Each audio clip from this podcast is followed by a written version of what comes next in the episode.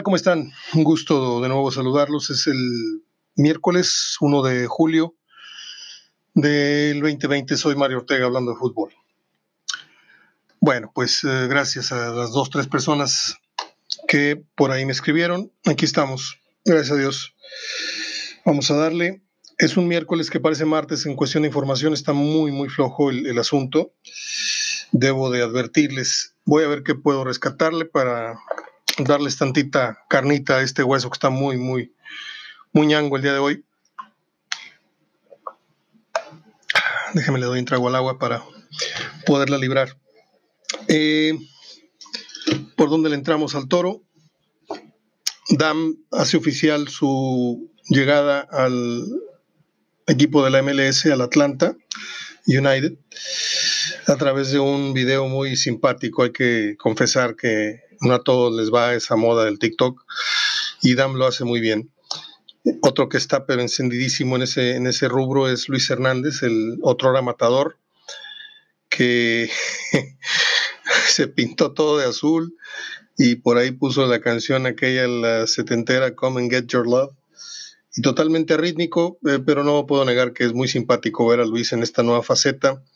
Antes era un tipo mal encarado, de muy mal carácter, y ahora es un pan de Dios el buen Luis Hernández, con el cual tengo varias, varias anécdotas, varias peñas, por lo, por lo menos tres, en tres diferentes épocas me acompañó Luis Hernández en charlas, en auditorios, ya sea en bares, en salones, en el Salón Radisson, en el Salón Ancira. Eh, buen tipo Luis Hernández, con el paso de los años se ha ido haciendo una mejor persona, a mi entender. ¿Dónde están mis lentes? No sé dónde dejan mis lentes, acá están. Porque si no, no veo la guía de los temas. Tengo por ahí algunos rengloncitos para recordar los temas que quiero tocar. Le digo que está muy, muy rascuache eh, la agenda del día de hoy, porque pues si le digo que los titulares de muchas páginas son que el Chaco Jiménez es el nuevo director técnico del Cancún FC, o que Eduardo Gámez es el primer refuerzo del toro, del equipo de Nesa, iba a decir Toro Nesa, de la liga, esta nueva liga del balompié mexicano, imagínense, dos noticias que al 99% del auditorio en estos momentos no le importan. Eh, levantó ámpula el programa que hicimos del 75 aniversario de los Rayados, en donde dije mis puntos de vista, en donde señalé eh, errores de omisión muy graves y creo que esto desató también posteriores eh, mesas de, de, opinión y me da gusto que la gente tenga un no se coman todo lo que les dan sin antes de gustarlo, ¿sí? Está bien el aniversario, está bien que le vayas a rayados, pero pues si vamos a hablar de un trabajo cinematográfico, televisivo, como usted quiere llamarlo, pues este, que no sepan con lo mismo, que no sea mucho del volviendo a casa, ahora refriteado en los 75 años. Creo que omitieron eh, nombres importantes, ya lo dije, como algunas breves palabras con Bucetich, con Suazo, con don Jorge Urdiales, no mencionaron Alberto Santos, en fin, tantas cosas. Yo hubiera puesto en los créditos, como ya lo dije ayer, y bien claro lo repito hoy, nada les hubiera costado mencionar claramente los nombres de todos los jugadores que han formado parte en 75 años, eh, formado parte de la institución rayada. Sí, son muchos, pero sí, había tiempo para ello. Y como créditos finales hubiera sido un cerrojazo espectacular. Pero bueno, este, gracias Nacho Cristiana por tus comentarios. Eso hubiera hecho yo desde mi vena, desde mi ángulo cinematográfico que creo que es, es muy sensible en ese sentido. Talavera jugó 366 partidos con Toluca en 22 torneos del del 2009. Toluca ya lo ha despedido muy muy educadamente, ¿no? Con un te vamos a extrañar, esta es tu casa, cuando la verdad es que lo corrieron, lo corrieron por grillo y lo corrieron por viejo y lo corrieron por porque quería seguir ganando lo que ya no se puede ganar hoy día muy fácilmente en el fútbol mexicano, a menos de que te llames Guiñac. Este, y en este trueque extraño entre Toluca y Pumas, pues parecería que el tonto es el Chepo de la Torre, ¿no? Creo que el Chepo es el que sigue dirigiendo Toluca, si mal no estoy. Este, realmente perdí la brújula en muchos sentidos, ¿eh? Ya no, ya no me acuerdo. Sé que Güede se fue a, a Cholos, sé que Palencia se fue a Mazatlán, pero en otros sentidos, este, es como medio, como medio se me olvidan algunos nombres en la dirección técnica. Creo que el Chepo algo ha de saber, algo ha de haber ponderado para decir, ok, que se vaya Tala y que venga el pollo Saldívar. Ayer tuve un breve debate, una breve intercambio de ideas. Eh, yo sostengo que el pollo sí cometió errores muy, muy feos, pero también recuerdo una temporada, acaso dos, en las que fue un portero sobresaliente en varias semanas. Creo que se distrajo, creo que las amistades, la fama, el dinero, los carros, las cadenas, los centros nocturnos, las entrevistas y todo este tipo de cosas que si no estás preparado mentalmente para, para ser inmune a la fama, eh, te pueden distraer, desconcentrar y caer en los errores tan infantiles y groseros que le vimos últimamente. Pero yo sí le vi, yo le puse especial atención a ese portero y creo que tiene carácter.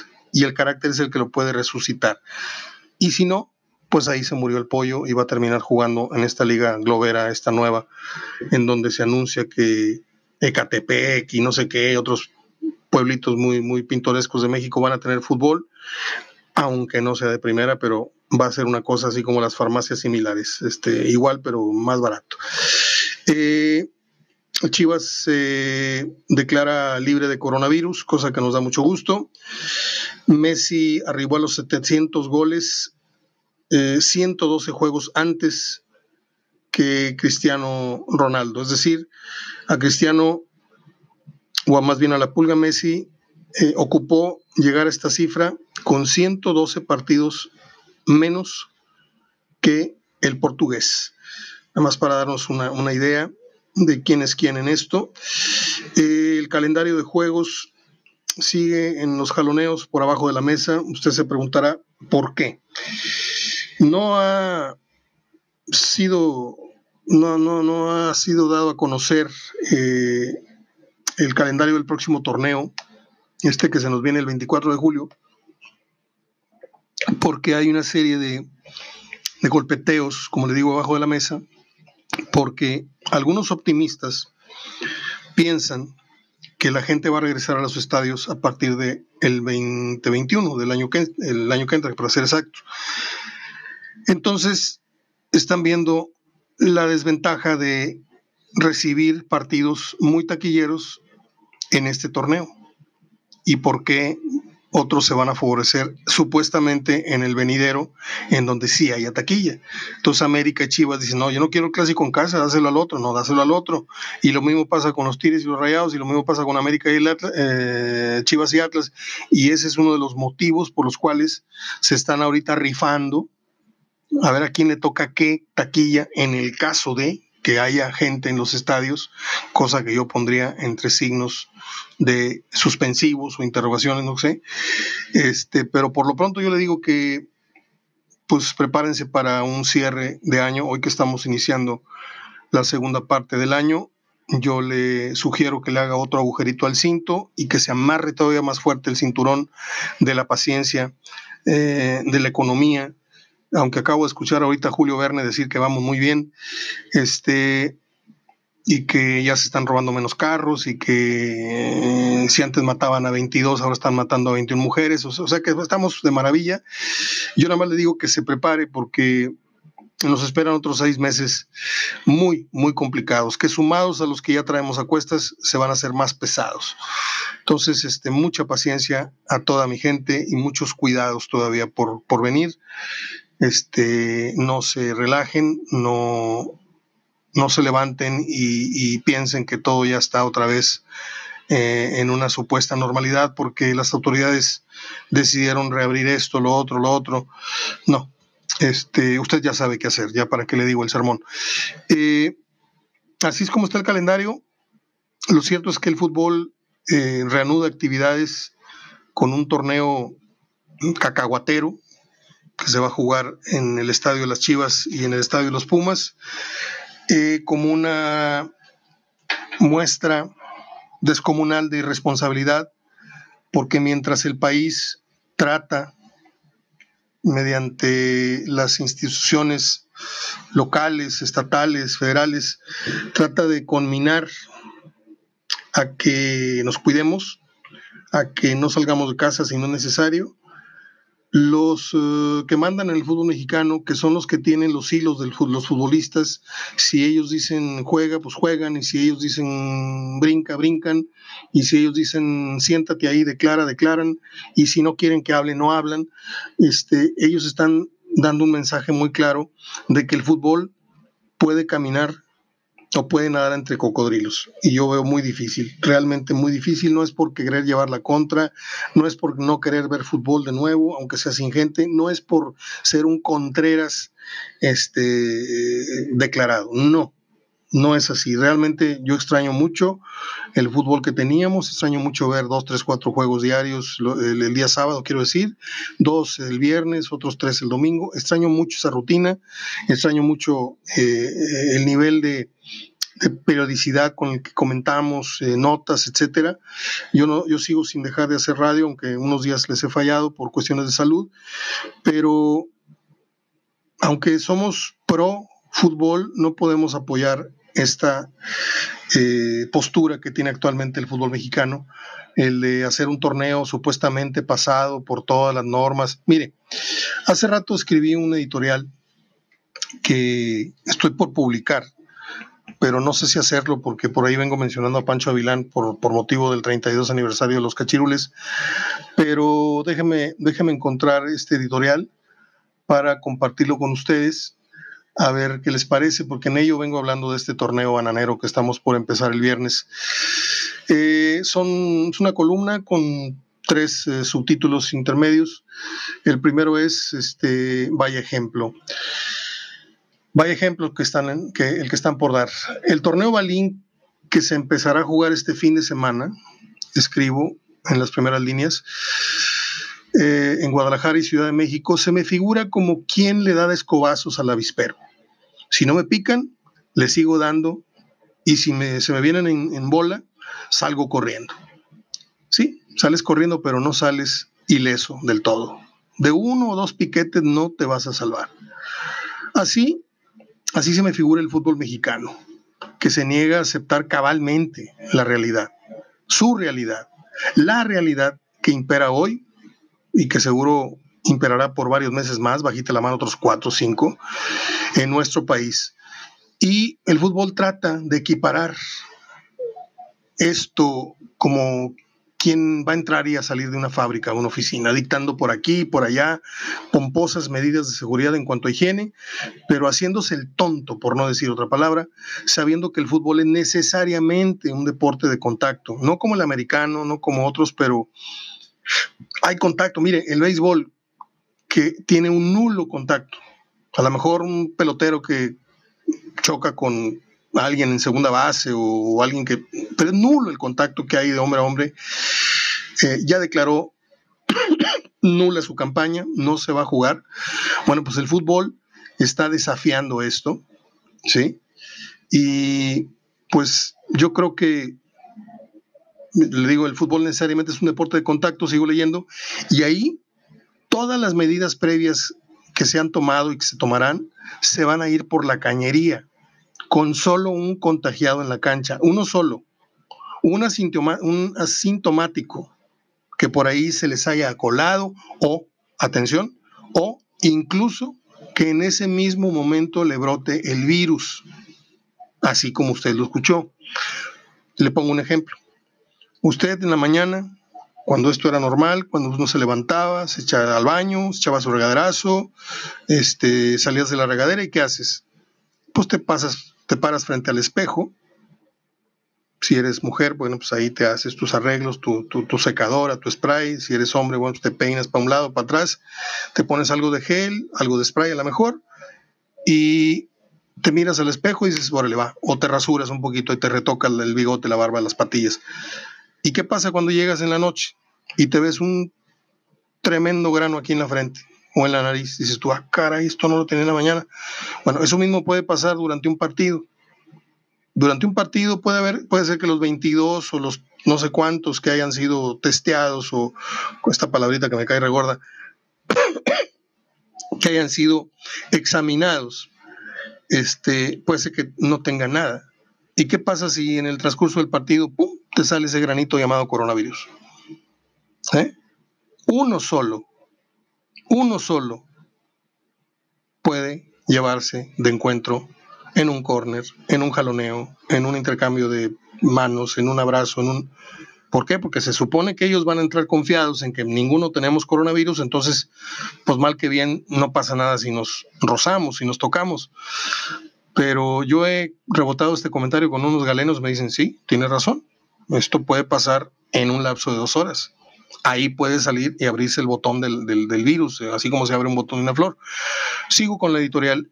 Los galenos, los medios, todos conminamos a que nos cuidamos a que nos cuidemos y cuidemos a nuestra familia. Y el fútbol insiste en caminar en sentido contrario, insiste en caminar por la cuerda floja. Total, como les dije, son mis jugadores, y si les digo brinca, brincan, y si les digo jueguen, juegan. Mentira que todos estén ansiosos por volver a jugar. En el fondo, sé de primera mano, muchos temen por sus familias, por la salud de, sus hijos, de sus cónyuges. Esa es la verdad que los directivos están ocultando. Luego entro al tema, en otro de los subtemas ahí de, la editorial, hablo brevemente de los cachirules, la otra mitad de la historia. Perdóname usted, se me cayó el micrófono, cosa que nunca me ha pasado, se cayó del pedestal. Este, los cachirules, la otra mitad de la historia. Ayer se cumplieron 32 años del asunto aquel de los cachirules, aquel que nos dejó fuera del Mundial de Italia 90. Hace pocos años tuve a Pancho Avilán, creo que eran cosa de dos o tres años, tuve a Pancho Avilán y a mi querido Memo Muñoz en La Peña hablando fútbol, en el restaurante Tapas y Paellas, en el Redíez, Tapas y Paellas de mi amigo Pedro Saro, allá por San Pedro, allá por rumbos del Laudem. Ya no, no existe lugar, pero yo espero que pronto Pedro nos sorprenda con la reapertura de su negocio en otro lugar. Una paella espectacular, la mejor de la ciudad, pero por mucho. ¿eh? Este paso a dar el comercial completo. Si usted va a tener una reunión, un festejo ahí de un cumpleaños, quiere celebrar a su señora o a su... Busque a Pedro Saro en su Facebook o pídame los datos, él hace la paella y él se la lleva a su casa. La mejor paella valenciana que se vende en Monterrey. Una cosa espectacular. Se lo digo porque me se me acaba de hacer la boca y, le voy a hablar para que me mande una el domingo. Eh, hace unos pocos años le decía, tuve a Pancho y a Memo Muñoz en la Peña hablando de fútbol y esa noche Pancho nos sorprendió, nos dejó helados al revelarnos que no fueron solo cuatro cachirules, fue casi la mitad del equipo, Mario. Y también fue lo que me dijo. Y también nos dijo que los autores intelectuales de la movida fueron los cuellos blancos de la federación y también los altos directivos de la televisora que hoy, como todos los años, desde entonces, se regodea y se lava las manos a la vez crucificando a los culpables. Y usted vuelve a ver la cara de Pancho, la vuelve a ver la cara del Chagui Jiménez, la vuelve a ver la cara del coreano y las otras dos que no me acuerdo ahorita el nombre, pero son esas cinco caras nada más. ¿Sí? Son Dimas, Gestas, el otro y el otro y el otro, y todo el mundo ahí tirándoles de piedras. No estoy aquí para defender a Pancho, Pancho se equivocó, Pancho no debió haber eh, este, permitido que le hicieran manito de puerco, porque no fue cosa de él decir, oye, miren, este, llamé a estos, ya, ya, no, no, arréglame a estos y estos van a ser los que van a formar parte de tu selección. Pancho agarró agachó la cabeza, los que se sabían fuera del reglamento se, se, involucraron a conciencia en esto, por eso digo que se equivocaron, pero más se equivoca el que gestó esta idea quienes gestaron esta idea hoy andan muy, muy tranquilitos, duermen muy tranquilitos y saben que cada año la historia no lo recuerda a ellos, recuerdan a estos cinco que le acabo de decir. ¿Sí? Muchos se equivocaron, le digo esta vez, pero solo cinco caras fueron las exhibidas, solo cinco pagaron mediáticamente, pero al final el gran perdedor fue el fútbol mexicano y la gran camada de futbolistas nacionales que en ese tiempo teníamos en su mejor momento eran muchos futbolistas los que estaban tocando los picos mejores de su carrera. Termino la carrera con un, termino la carrera, termino la columna con un, título intermedio que dice casi 70. Hace dos días, el 28 para ser exactos de junio, Tomás Boy arribó a sus 69 años. Su reloj de arena avanza y ni título, ni la silla de los Tigres y mucho menos la de la selección se le han dado. Teniéndolo todo, experiencia como jugador, relaciones con todo el medio, conocimiento profundo del oficio de la dirección técnica, intuición, colmillo, bla, bla, bla. Tomás, Tomás Boy es el ejemplo vivo de cómo tus actos, tu boca, tu conducta te pueden boicotear hasta casi aniquilarte. Repito, teniendo todo para triunfar. Jamás cambiaste el chip, Tomás. Jamás, lo cambiaste. De jugador, esas poses y desplantes te funcionaron. De adulto, te ridiculizaron. Ahí termino el editorial que estaba escribiendo así a manera de, ensayo, no sabía si publicarlo o no, pero por lo pronto ya se lo acabo a usted de, confiar. Eh, me quedan las, las efemérides, que son muchas, están muy buenas, pero yo no me quiero poner así sobre la mesa 22 nombres de los 22 atacantes mexicanos que figuraron en el clausura 2020, a ver si estamos en crisis o no estamos en crisis. Porque un día Raúl Jiménez, así como el Chicharito, van a empezar a la baja, un día pues empiezan a, apagar esas estrellas y va a tener que, el, fútbol mexicano va a tener que echar mano de los que ya están más que, saliendo del cascarón, ya tienen algunos añitos en primera. Y dígame usted si de, de estos futbolistas ve usted el futuro de la delantera en el fútbol mexicano. José Godínez, el León, JJ Macías de Chivas, póngale un asterisco como lo más destacado. Rolando Cisneros de Chivas, Edson Rivera del Atlas, Ángel Sepúlveda de Cholos, Eric El Cubo Torres de Cholos, Daniel López de Cholos, Diego Pineda del San Luis, Henry Martin, otro asterisco ahí más o menos como que pudiera, aunque no lo veo tan, tan determinado. Eh, Henry Martin del América, Eduardo Herrera, por ahí no sé pues, en qué equipo está, este, todavía no se sabe si sigue en Pachuca, si se fue de Pachuca, no me acuerdo. Roberto de la Rosa de Pachuca, Ricardo Monreal del Necaxa, Luis Madrigal del Necaxa, Diego Chávez del Necaxa, ¿le suenan esos nombres? Los tiene así muy, muy en la, punta de la lengua. Ya los manejamos como los, los protagonistas mexicanos de la liga, o está igual que yo. Nos estamos comiendo las uñas porque no vemos que vengan en camino los delanteros que en otro tiempo tuvimos a a puños, a manos llenas, ¿sí? Luis Miguel Salvador, Hermosillo, Luis Hernández, el otro y el otro, y Alberto García había jugadores mexicanos en el mediocampo de hacia adelante que, que pues Hermosillo, que te, que te peleabas por un puesto en selección. Eduardo Aguirre del Santos, sigo con la lista, Santiago, el, hijo del Chaquito, el hijo del Chaco Jiménez, me cae regordo el tipo ese, pero bueno, el muchacho no tiene la culpa. Ese puede ser un gran prototipo por el físico, por la mentalidad, por los genes que tiene. César Huerta de Morelia. Miguel Sansores, permítame tomar agua. Miguel Sansores del Morelia, Paolo Irizar de Querétaro y Brian Rubio. Le dije algo, con 22 nombres, los mete a la licuadora y salen tres promesas sólidas para el ataque del fútbol mexicano. Repito, después de Raúl Jiménez, después de todos los que usted me diga, después del Chucky, después de lo que viene. Y este ensayo lo podríamos hacer también en el tema de los arqueros, ¿eh? Antes teníamos cinco, no sé cuántos porteros que decían, no, es que es una injusticia que no llamen a Jonathan, si es el otro, y es el otro, y es una injusticia que Tala sea el 3, si es el 1. Ahorita Tala ya tiene 38 años.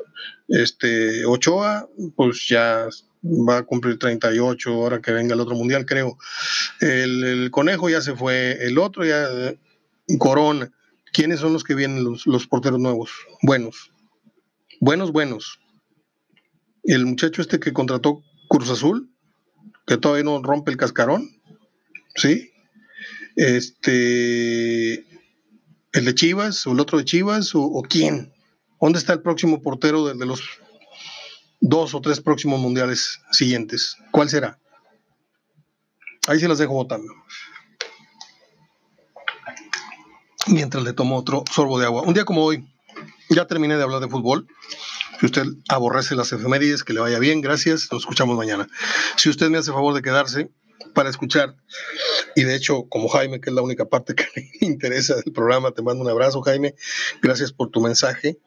Gracias por preocuparte por, por mi salud, al igual que Nacho Cristerna, al igual que Moisés, al igual que Pepe, al igual que Jaime Covarrubias, al igual que mm, varias personas que por ahí me han mandado mensajitos ahí estamos, ahí estamos batallando con, un problemita que tenemos.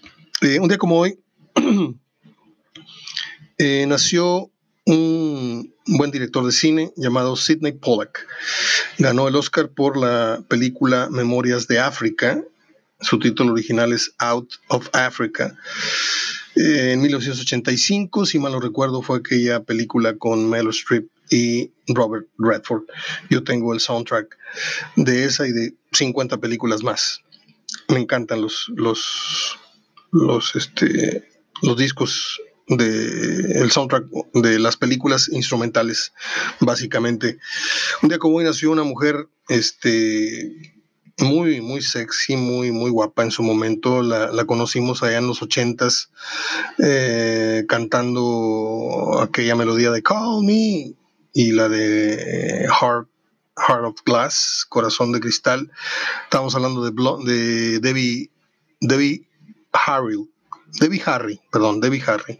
La confundí con otra actriz. Eh, Debbie Harry, que, que, muchos pensamos que se llamaba Blondie, no, el grupo se llamaba Blondie, ella era Debbie Harry. Y ahorita ya está bastante, bastante aplaudida. lamentablemente. Acaba de, cancelar un concierto aquí en Monterrey, por cierto. Este, un día como hoy nació un actor mm, que es uno de mis más este, despreciados. Este, no lo odio, no lo. Pero yo cuando veo a Dan Aykroyd en la cartelera digo, no, gracias. Este, el que salió en Ghostbusters, que salió en El chofer de la señora Daisy, el que salió en Los Blues Brothers, no es un actor que a mí me, me arranque una sonrisa jamás. Un día como hoy, en el 63, los Beatles grabaron la famosísima melodía She Loves You Yeah, yeah, yeah. En los estudios Abbey Road. Yo tengo un maestro que me dio el laboratorio de radio, que es el papá del cantante este de rock mexicano, el famoso Chetes.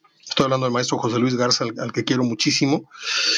Eh, él fue músico, él hueseaba, él tocaba en no sé qué grupos allá en los años 60, eh, famosillos, ¿eh? un grupo famosillo, no sé, los Tinta, alguna cosa así, ¿no? y decía que tocaban así en un tipo la caverna como los Beatles y siempre se paraba un borracho y, se paraba bajo el escenario y decía, aviéntense la de Chiloscu. Él pedía la de She Loves You. un día como hoy nació Pamela, eh, Pamela Anderson, que tiene sus encantos para muchos. Yo no vi jamás un programa o una película ni el video porno donde venía con su esposo. Nunca vi 10 segundos de Pamela Anderson en video o cine. Este, pero respeto, como Bora, yo respeta a todo aquel que pues tenga gratos recuerdos con Pamela Anderson. Un día como hoy nació un actor que yo sigo mucho, que me gusta mucho su trabajo porque él es un villano eh, por excelencia, es un actor español y se llama Jordi Moya. Jordi Moya lo hemos visto, a ver si me acuerdo, esto, es de memoria, lo vi en... Ah, lo vi en esta película con Will Smith, Los Bad Boys. Salió en aquella película Blow, Inhala, este, que habla de drogas, habla de... Está muy buena, salió en una película de también, todo de narcos, eh, habló, ah, hablo de la película colombiana, se llama así, colombiana. Eh, salió con Tom Cruise y con Cameron Díaz en una película que se llamó Night and Day. Salió en una película de culto allá en el, en el fútbol, en el cine español que se llamó Jamón Jamón, está gruesa. Salió con Kevin Costner, si mal no recuerdo, una mente implacable, salió en otra película española muy, muy vista por aquellos lugares, se llama Son de Mar. Por cierto, voy a hacer un anuncio. Les decía, voy a hacer un anuncio breve, mañana me voy a extender. Tengo una colección de cine arte que estoy entre rifarla o, o venderla. Son alrededor de 30 películas de cine alemán, argentino, chileno, mexicano, este, una que otra norteamericana, pero no son, no son películas comerciales.